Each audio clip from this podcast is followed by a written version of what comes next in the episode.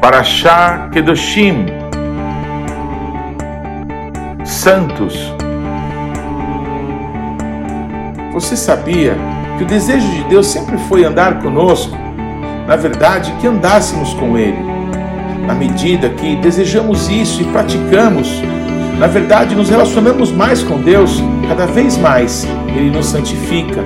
Afinal, nós somos santos, não por nada que fazemos ou deixamos de fazer, mas porque Ele, que habita em nós, é santo.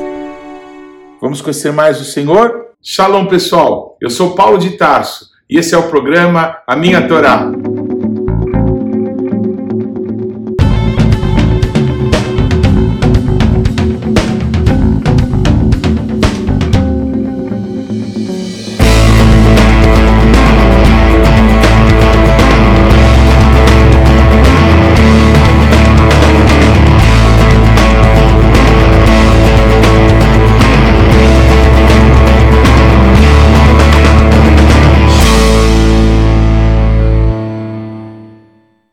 Favor, gaste agora alguns segundos, interaja conosco, deixe aí o seu like, faça algum comentário, torne esse vídeo ainda mais relevante, compartilhe com os teus amigos. E se você não se inscreveu ainda, não deixe de se inscrever nesse canal. Clique aí no sininho para que você receba as nossas notificações. E vamos juntos mergulhar no conhecimento da palavra de Deus. Shalom, queridos.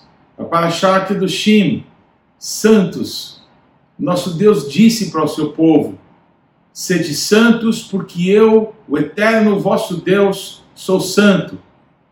A gente, quando lê isso, tem uma impressão de que a gente precisa fazer alguma coisa, de que a gente precisa realmente ver os nossos passos, ver o que é para fazer, ver, o que não pode ser feito, para que a gente possa, é, então, ser santo, porque é uma ordem de Deus ser santo.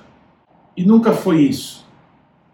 O nosso Deus, lá no Éden, ele é, criou o ser humano é, se relacionando, estando com o homem, estando com Adão.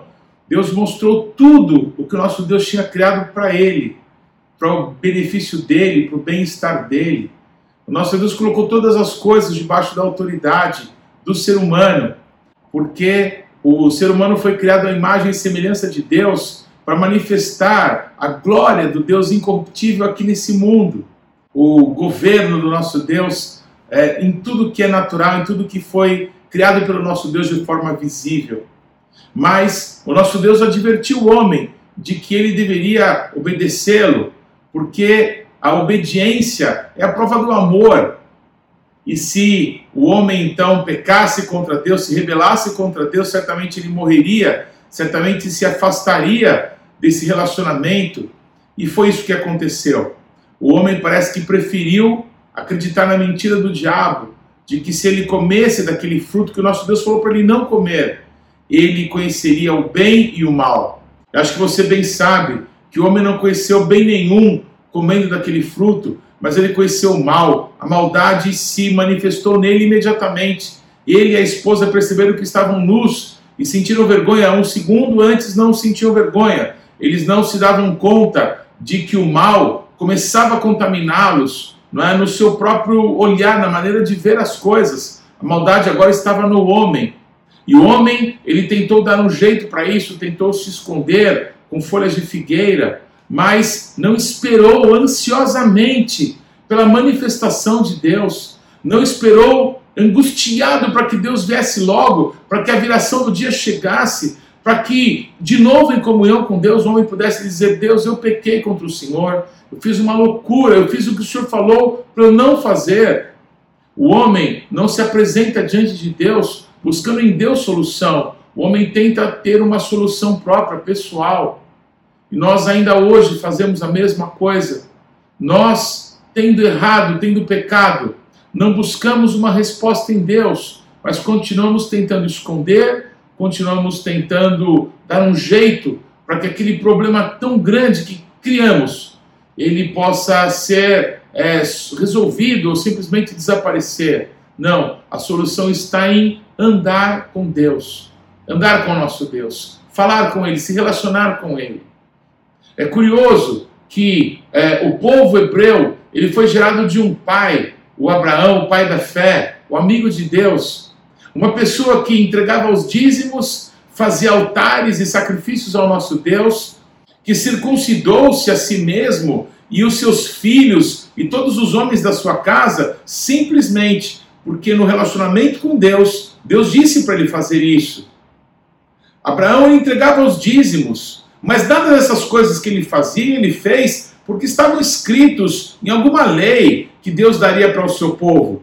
Pelo contrário, o relacionamento de Deus com Abraão levava Abraão a andar é, segundo a vontade de Deus, pela graça, pela graça do relacionamento derramado em Abraão através do próprio Deus. Um dos dias talvez mais marcantes da vida de Abraão foi depois de 13 anos que Deus estava em silêncio com ele, que Deus não se relacionava com ele, que Deus não falava nada com Abraão, porque a última vez que Deus esteve com ele, Abraão tinha 89 anos e tinha acabado de nascer Ismael, o filho que ele teve com uma escrava egípcia, serva de Sara. E aí o nosso Deus se calou, porque o Abraão, não ouvindo a Deus, não confiando em Deus, não esperando nele, fez alguma coisa do seu próprio jeito. As consequências vemos até hoje em todos os jornais, com as lutas, com as mortes, não é, com a disputa entre árabes e judeus. Por quê? Porque o Abraão um dia ele fez do jeito dele, depois desses 13 anos de silêncio, o nosso Deus aparece para Abraão e diz: Ani al Shaddai, Riterhaler lepanai, verrietamim. Eu sou Deus todo suficiente. Eu sou o teu supridor, eu sou tudo que você precisa. Eu sou todo poderoso. Anda na minha presença e ser perfeito. Essa palavra de Deus para Abraão mudou a vida dele. Houve um dia em que o nosso Deus, de madrugada, você conhece essa história também. Deus chama Abraão e ele imediatamente se levanta e vai entregar o seu filho, seu único filho. O Abraão passa a agir nessa terra de uma maneira a reproduzir o coração do nosso Deus que está nos céus. Aquilo que o Abraão faz entregando o seu filho, o nosso Deus faz por todos, entregando a Yeshua. Por quê? Porque Abraão andou com Deus. Desde o início da Torá, quando vemos a vida de Noah, Noah andou com Deus. E isso fez de Noah um tamim. Enoque andou com Deus e Deus o tomou para si. Qual é o propósito de Deus? É estar conosco, é se relacionar com a gente, é que possamos ouvir a sua voz e caminhar segundo a sua vontade, segundo o seu plano eterno. Mas os descendentes de Abraão, quando estavam no monte Sinai, eles falaram a Moisés: suba lá você, fale você com Deus, e você nos conta o que Deus falar. Moisés diz para toda a nação de Israel que Deus os estava provando, Deus os queria levar a um novo nível de relacionamento. Mas o povo ficou no pé da montanha enquanto Moisés subiu e entrou na presença de Deus. Pois ok, estão aqui os 613 mandamentos, boa sorte. Os que obedecerem tudo por toda a sua vida eu estou esperando vocês no Éden de novo. É, entra sem bater. Mas isso nunca aconteceu. Nenhum homem nunca conseguiu cumprir todos os mandamentos. Por quê? Porque isso não é possível para nós. Por causa do pecado que habita em nós, justamente porque nós nos rebelamos contra Deus. Porque demos as costas para a oportunidade do relacionamento. Porque dissemos para Moisés: Moisés, vai lá, você ouve o que Deus tem para falar, e aí você nos conta. Nós terceirizamos o relacionamento com o nosso Deus, que pode nos levar a caminhar em vida eterna, para que algum sacerdote, para que algum outro homem, para que alguém seja a voz de Deus para nós, o intermediário entre nós e o Todo-Poderoso. Mas o nosso Deus fala para Moisés: Moisés avisa para o meu povo, para que eles sejam santos, como eu, eterno, sou santo. E a única maneira de que isso poderia ser possível seria o próprio Deus andar conosco, seria o próprio Deus se manifestar em carne e nos levar a caminhar segundo a vontade dele. E foi isso exatamente que Yeshua fez. Ele veio a esse mundo em carne, ele viveu entre nós, num dos montes ao redor do Mar da Galileia, chamado hoje de um Monte das Bem-aventuranças, Jesus sobe com seus discípulos e os ensina como viver a Torá, como viver a palavra de Deus. É justamente o trecho da Brit Hadashah, da nova aliança que lemos essa semana. É o texto em que Yeshua diz: Sede perfeitos, como o vosso Pai Celestial é perfeito. Como podemos sequer ousar pensar sobre isso, se não for andando com o nosso Deus? Quando nosso Deus falou para Abraão: Abraão, anda diante de mim e ser perfeito. É como se Deus estivesse na frente de Abraão, dizendo Abraão: se eu for para cá, você vai para cá. Se eu fizer esse gesto, você vai fazer esse gesto. Se eu parar, você para. Se eu falar, você fala. Se eu me calar, você se cala. Pois foi exatamente isso que Yeshua disse. Ele não fazia nada sem que visse o seu pai fazer primeiro. Só que quando Yeshua voltou para os céus, ele deixou para nós o Espírito Santo. E o Espírito Santo estará em nós. Foi essa promessa de Yeshua. Eu não vou deixar vocês sozinhos. Porque Yeshua conosco era a garantia de que teríamos uma ideia de como viver, de como nos mover, de como fazermos coisas segundo verdadeiramente a vontade de Deus. Tente entender essa comparação. Imagine que alguém é, recebe um guia de viagens para Paris. Então essa pessoa passa os próximos 10 anos da vida dela estudando todos os detalhes sobre as ruas, sobre os bares, sobre os restaurantes, sobre os hotéis, sobre os centros turísticos, tudo sobre Paris. Essa pessoa vai ser um doutor sobre a cidade de Paris, mas ele nunca foi lá. Ele nunca sentiu o cheiro da comida, ele nunca andou pelas ruas, ele nunca conheceu de verdade como as pessoas falam. A diferença de é, ser um doutor da lei e alguém que anda com Deus é de conhecer a Deus de verdade. E não fazer porque está escrito, mas fazer porque conhece, fazer porque ama. A Torá é uma pessoa, a Torá é Yeshua. Yeshua, eu repito isso sempre, ele nunca ficou vendo qual mandamento ele tinha que cumprir naquela hora, ou qual oração tinha que fazer, ou é, qual profecia ele tinha que cumprir. Não, as profecias foram escritas por causa da vida dele. Os profetas tiveram uma visão de Deus, da vida de Yeshua. Todas as leis falam da vida santa, da vida que honra o nosso Pai, que Yeshua manifestou nessa terra. Andar com Deus, ouvi-lo, se relacionar com Ele, caminhar com o nosso Deus, foi aquilo que nosso Deus sempre desejou: estar conosco todos os dias, até a consumação do século. É a promessa que Ele faz para nós através do Seu Espírito Santo. Como mudar? Preferir a Deus, clamar por Ele, clamar crendo que Ele nos ouve e há de nos responder clamar a Deus crendo que Ele tem maior interesse do que nós nesse relacionamento. Ele nos criou para isso. Não fomos nós que inventamos um Deus. Não, Ele, o Criador do universo, nos criou, nos criou para um relacionamento conosco, nos criou para a Sua glória, nos criou para a Sua adoração. Então, adoremos o Senhor, nos encontremos no lugar onde Ele sonhou para nós que nos encontraria.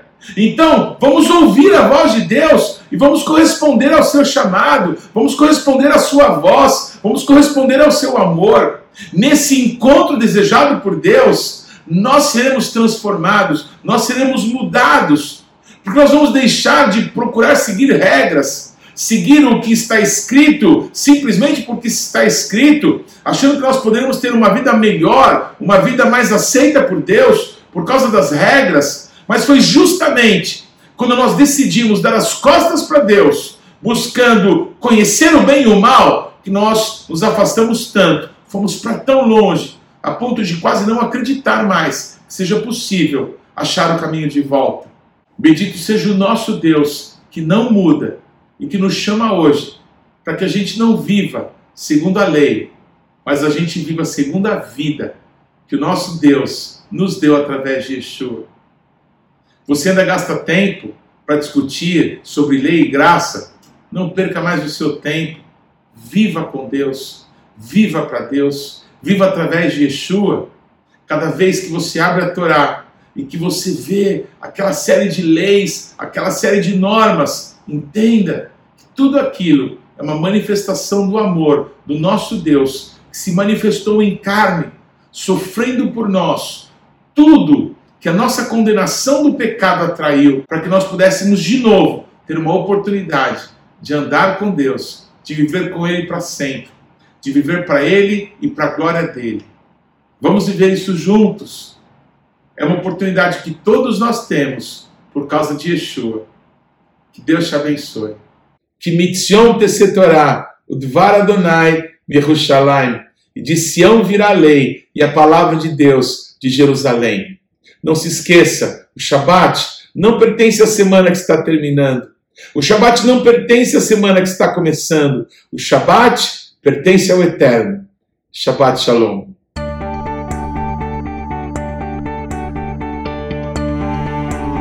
Não deixe de ler ou de ouvir os textos que foram citados na Paraxá dessa semana. Você pode acessá-los ou no nosso site ou nas principais plataformas de podcasts.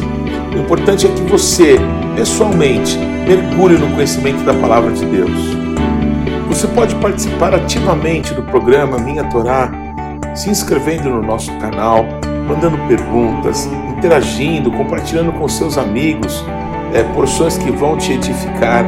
Mas também você pode fazer parte disso, semeando financeiramente para que esse canal se desenvolva ainda mais. Então você pode usar os nossos dados bancários para que você possa fazer contribuições para que a palavra de Deus possa alcançar muitas outras pessoas. Vamos fazer isso juntos e que Deus te abençoe.